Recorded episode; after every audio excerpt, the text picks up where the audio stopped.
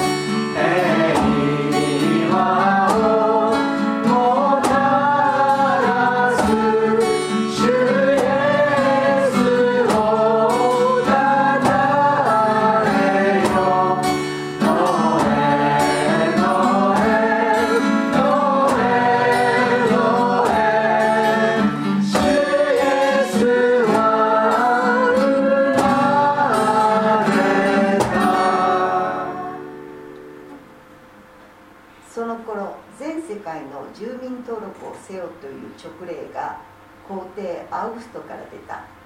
これはフレニオがシリアの総督であった時の最初の住民登録であった。それで人々は皆登録のためにそれぞれの町に向かっていった。ヨセフもガリラヤの町ナザレからユダヤのベツレヘムというダビデの町へ登っていった。彼はダビデの家系であり血筋でもあったので身重になっているイーナ家の妻マリアと一緒に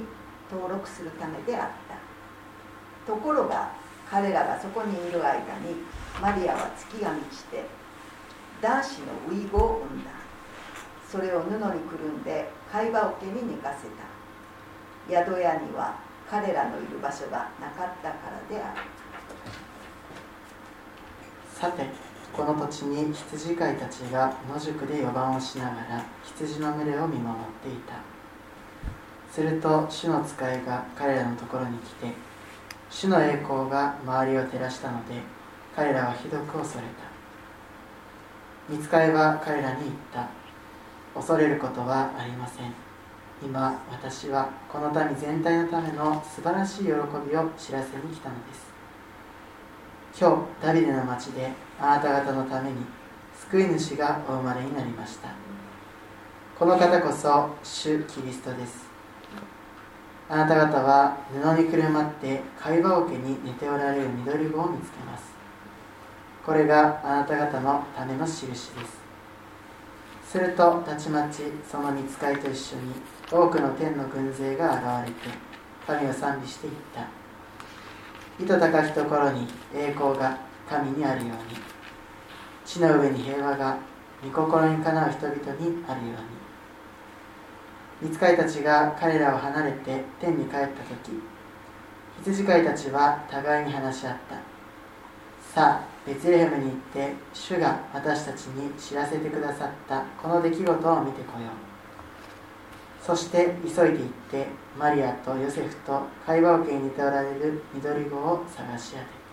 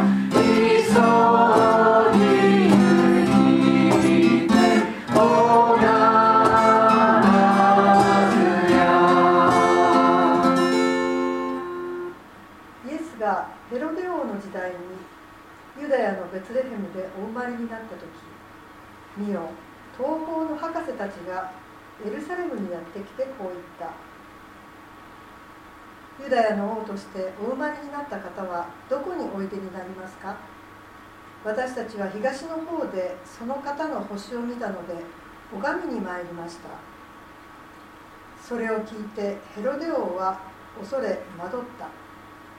エルサレム中の人も王王と同様であった。そこで王は民の祭司長たち学者たちを皆集めてキリストはどこで生まれるのかと問いただした。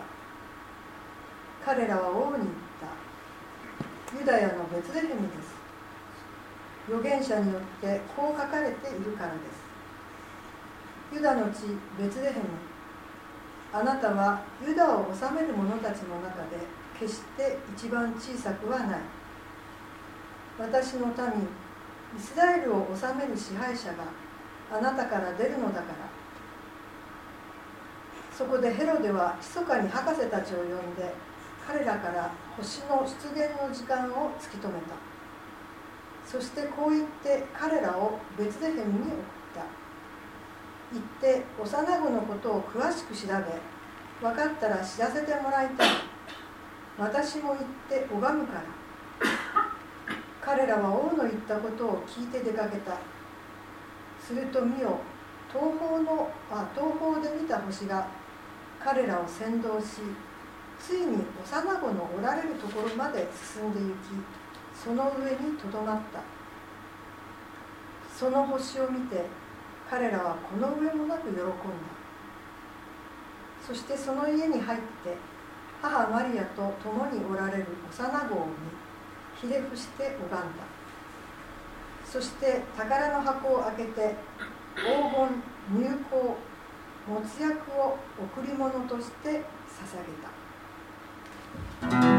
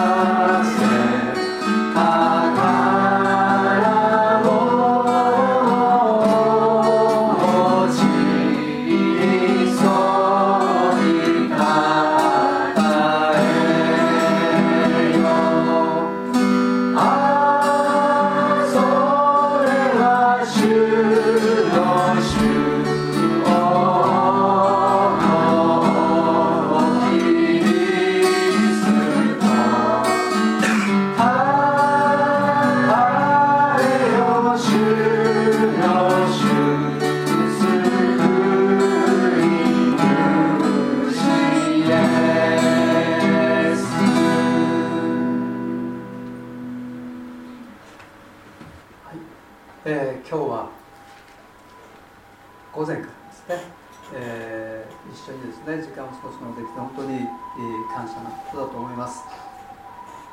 えールカの福音書の2章の14節から20節、えー今日このイブ礼拝の中で、え2回読んでいただきました、えーここを読まれてですねえ本当にこれはあ実際にあったことなんだろうかと思うぐらいですね。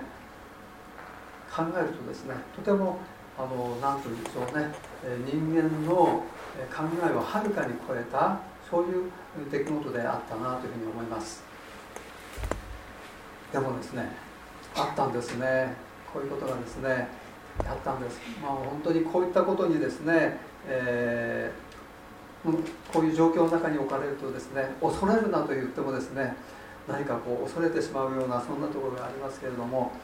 えーちょっとですねそこのところを読んで、えーえーまたもう一度ですね見返してみたいなというふうに思います。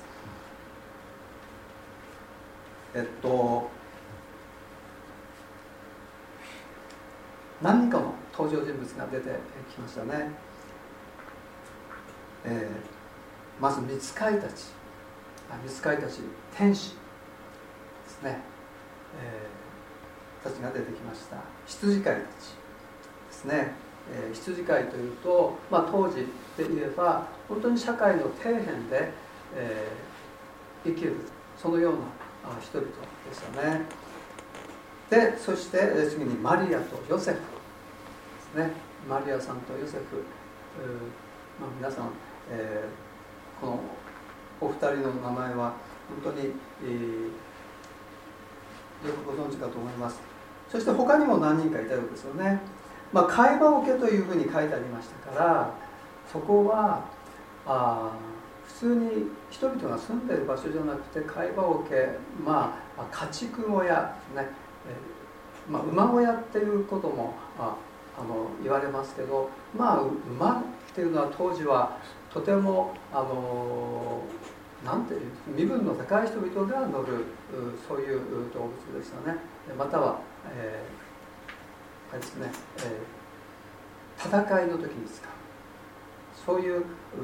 ことのために馬は使われてましたから、まあ、こういうですねところには馬じゃなくてもしかしたらロバがいたかもしれないしまたはあ羊羊ですよね、えー羊、えーそして私が考えるようなまあ木の家でもなく石造りの家でもなくここはですね、えー多分ホラー穴だっただろう。って言われてますねホラー穴え羊飼いたちがあ羊飼い羊の番をしながら、まあ、そのホラー穴でちょっと休むとか、まあ、そういったことのためにも使われていたようですね。そういうホラー穴そのおベスレヘムという場所にはホラーそういうホラー穴がいっぱいあったそうです。石灰岩でできているそういうところなのでホラー穴がですねたくさんあったようです。まあそういうところがあ住処としても用いられていたようですけども、まあ、そういうあれですね状況ですね、えーそして、えーあ会話桶には布にくるまったあですね、えー赤ちゃんがあ寝ていました。生まれたばかりのですね赤ちゃんです、えー、水飼いたちがですね羊飼いたちの前に現れてそしてそこのところから去って、えー行くとその羊飼いたちはですね何やら話し合ったみたいなんですね。何について話し合ったか。今一体何が起こってんだろう？見つかりたちがあれは本当に見つかり見つかりだったんだろうか？見つかりたちが言ったことをそのまま信じて受け入れてそしてベツレヘムに行ってみた方がいいいいんだろうか？いろんなことを話し合ったんじゃないかなというふうに思います。で彼らはですねベツレヘムまで行って主が私たちに知らせてくださったこの出来事を見に行こうっていうふうにですねみんなで一致してですねそしてですね急いで見に行ったんです。まあ今ですねベツレヘムと言ったら3万人ぐらい住んでる町なんですね。まあ今はですねそのベツレヘムの町もあの高い壁に囲まれているようなそういうところになってしまいました、えーコンクリートの壁ですよね。でもその時はそのような町じゃなくてもっと小さなあ本当に町というよりも村と言ってもいいぐらいのそれぐらいの人しか住んでいなかったと思いますけどもそれにしてもその、えーベツレヘムの町中を探してそして、えーその見つかいたちが見つかいが羊飼いに行ったあその布にくるまれて貝羽桶に寝ているそのような赤ちゃんを見つけるっていうのは大変なことじゃないかなというふうに思います。けれども彼らはですねそこに行き着いたんです。そしたらマリアとヨセフというう夫妻奥さんがいてですね旦那さんと奥さんがいてですねそのところにあった解剖家にはですね小さな赤ちゃんがですね布にくるまって寝ていたんです。それを目にして羊飼いたちはこの赤ちゃんについて自分たちが見つかいから聞いた話をですねそこにいた人々に言いました。まあどういうことを言ったのかというと前の説にこういうふうに書いてありますね。えー、見つかいは彼らに言った。恐れることはありません。見なさい。私はこの民全体に与えられる大きな喜びを告げ知らせます。大きな喜び。みんなが喜ぶようなこと。を、えー、見つかいは羊飼いたちに伝えたんですね。で今日ダビデの町、まあ、なんでダビデの町っていうかというとベツレヘムというところはダビデが生まれ育った町ですね。ダビデっていうのは今から3000年ぐらい前にイスラエルの、えー国の王様だった人です。まあ随分前ですよね。随分前の話の話です。そのダビデの町であなた方のためにために救い主がお生まれになりました。この方こそ主キリストです。救い主。キリスト。またはメシア。と言いますよね。メシアあそのそのようなお方が生まれましたよということを羊飼いたちに告げました。えそのことをですねあそしてですね、えー布にくるまって解剖圏に寝ているうその緑を見つけます、ね、布にくるまって貝羽桶に寝ているっていうのがその救い主の印ですよってことなんですね。もしも綺麗なベッドの上に寝ている赤ちゃんだったらもしかしたらその時他にも赤ちゃん生まれてたかもしれないですよね。でも綺麗なベッドの上に寝てたらその赤ちゃんは救い主じゃないですよ。布にくるまって貝羽桶に寝ているお方が救い主メシアキリストなんですよ。っていうことなんですね、まあ、貝羽桶なんて家畜が食べるためのものですから綺麗なそのようなところじゃないですよね。でもそういうそういうところに生まれたっていうのは印ですよ。そしたらですねえやっぱりその通りだったんですね。だからそのことを、えーまずそこにいた人たちマリアとヨセフそしてそこにいた人たちに羊飼いは話したんです。そしてその方が救い主ですよ。メシアですよ。告げたんです。そしたらですねそこにいる人たちは驚いた。びっくりしたって言うんですよね。なんでびっくりしたんでしょうね。というのはイスラエルの人々は救い主を待ち望んでいたからなんです。待ち望んで待っても待ってもなかなか来ないっていうふうに思っていたところに救い主が生まれましたよっていうそういうお知らせを聞いたもんだからえー、っていうふうに驚いたんですね、えーでもこの中にですね一人だけ驚かなかった人がいるんですね。それはキリストの母と言われているマリア。マリアはですね結構冷静なんですね。まあヨセフは驚いたかもしれないけどマリアはですね、えー冷静だったんですね。っていうのはまあヨセフもそうなんですけどマリアはこのこと以前に見つかいからそのことをについての情報をですねすでにですね、えー受けてたんですね。まあそういうこともあってもしかしたら冷静でいられたのかもしれないですけどもまあけども、まあ、マリアのその性格上やっぱり、えーそんなにあの驚かない人だったのかもしれません。でマリアは、えー、全ての全て心に収めて思い巡らしていた。これはマリアの何かこう、習慣みたいなところがあるんですね。そして羊飼いたちは見聞きしたことが全て見つかりの話の通りだったんで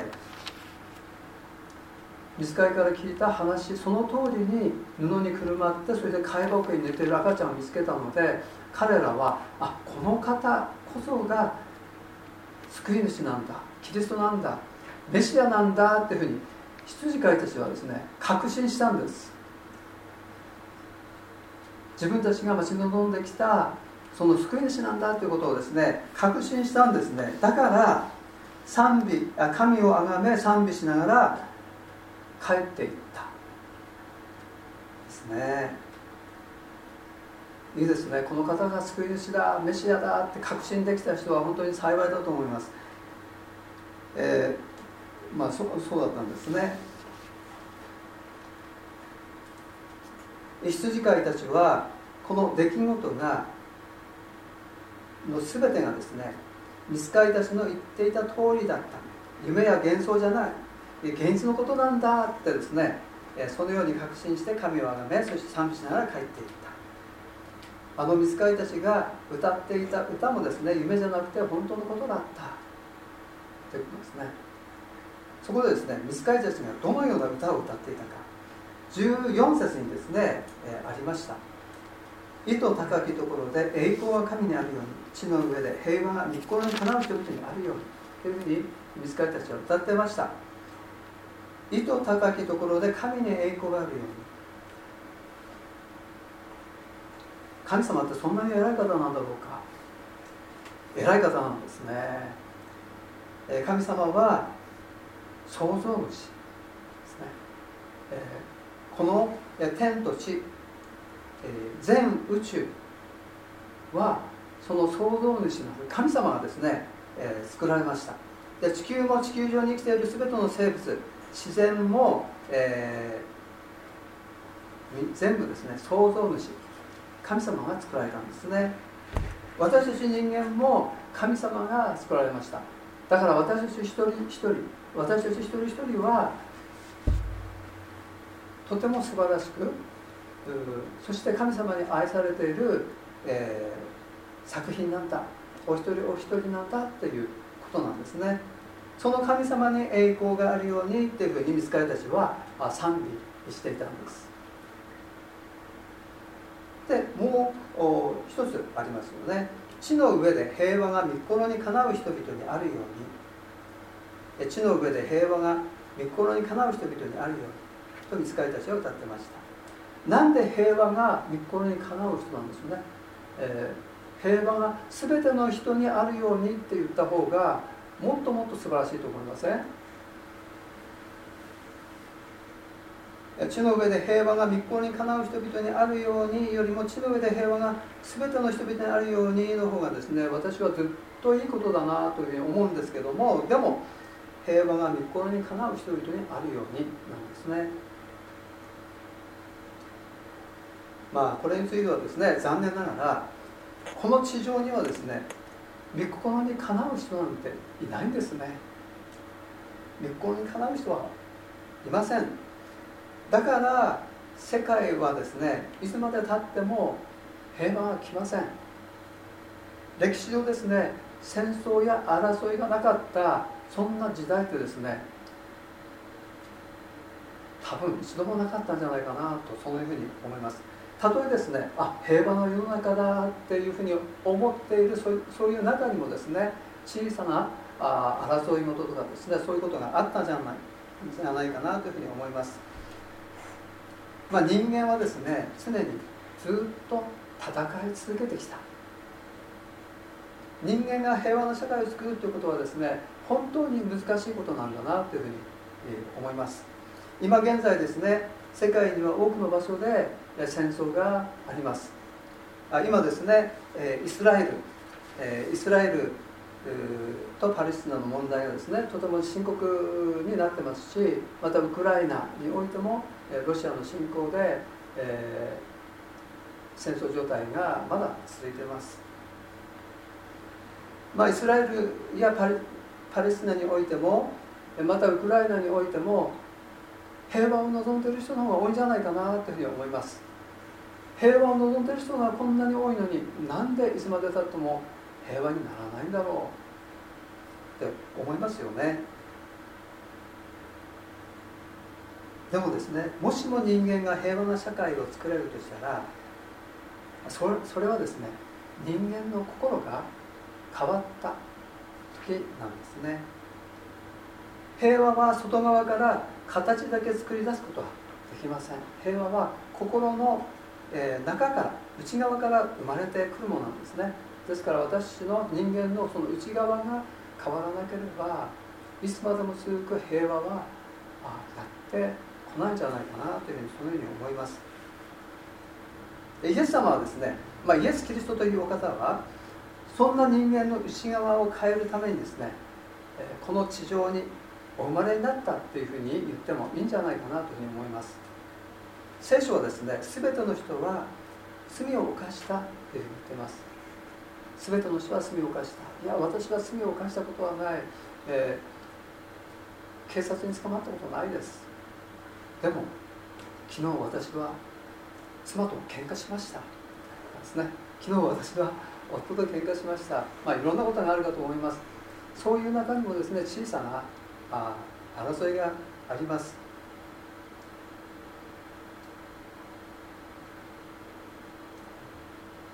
え全ての、えー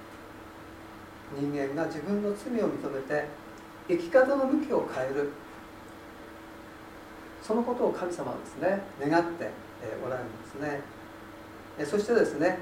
神様には計画があります。その計画はですねほとんどもう完成しました。っ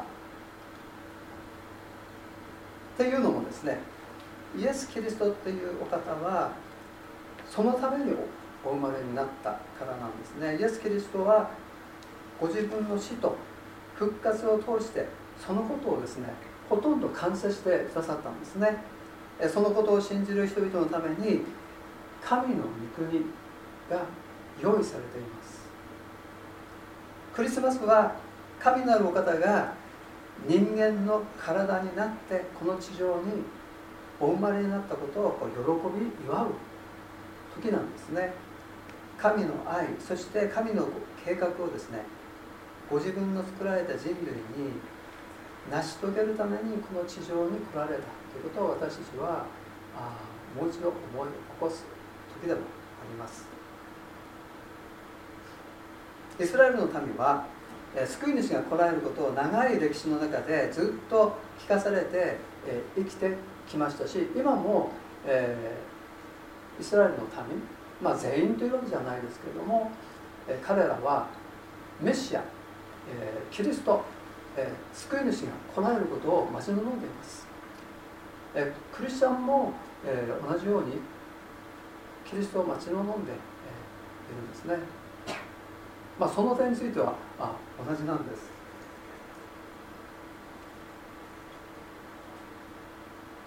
え今からおよそ2000年前に神の愛と神の計画がどういうものなのかを悟ったイスラエルの人々が今度は世界中の人々に救い主イエス・キリストのことを伝え始めたっていう出来事があるんです。最初イエス・キリストを信じたのはイスラエルの民のある人々ユダヤ人だったんですね。で彼らは、えーイスラエルの民以外の人々いろんな国の人々いろんな、えーた民族の人々にその、えー神様の愛神様のご計画をですね伝え始めてそして今に至っているわけです。で今は今現在ほぼ世界中の人々がイエス・キリストの出来事を知るようになりました。イエス・キリストは再びこの地上に戻ってきますよというふうに私たちに聖書の中で語っています。イエス・キリストが再び来られる時それは信じる人々が神の御国に招き入れられる時。ですね。羊飼いたちもまたマリアもヨセフもそこにいた人々も救い主を待ち望んでいた人々です。で私たちもですね彼らに倣って救い主を待ち望む思いをですねこの、えークリスマスの時にですねもう一度、えー覚えたいなというふうにそのように思います。それではお祈りします。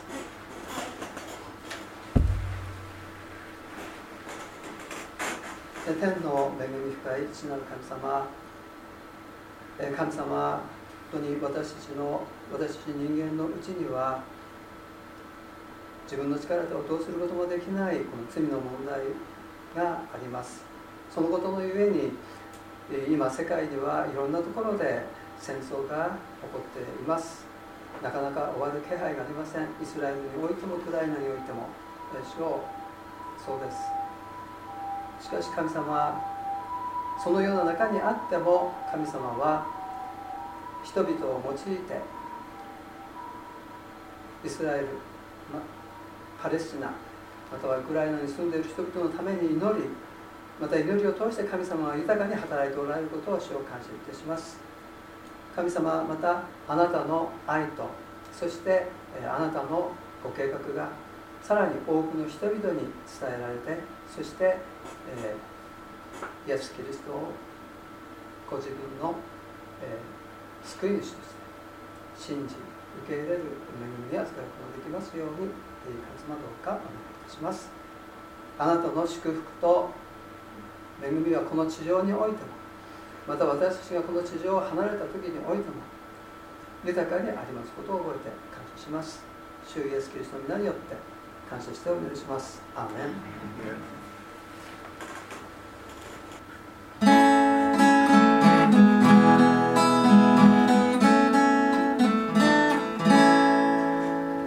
さ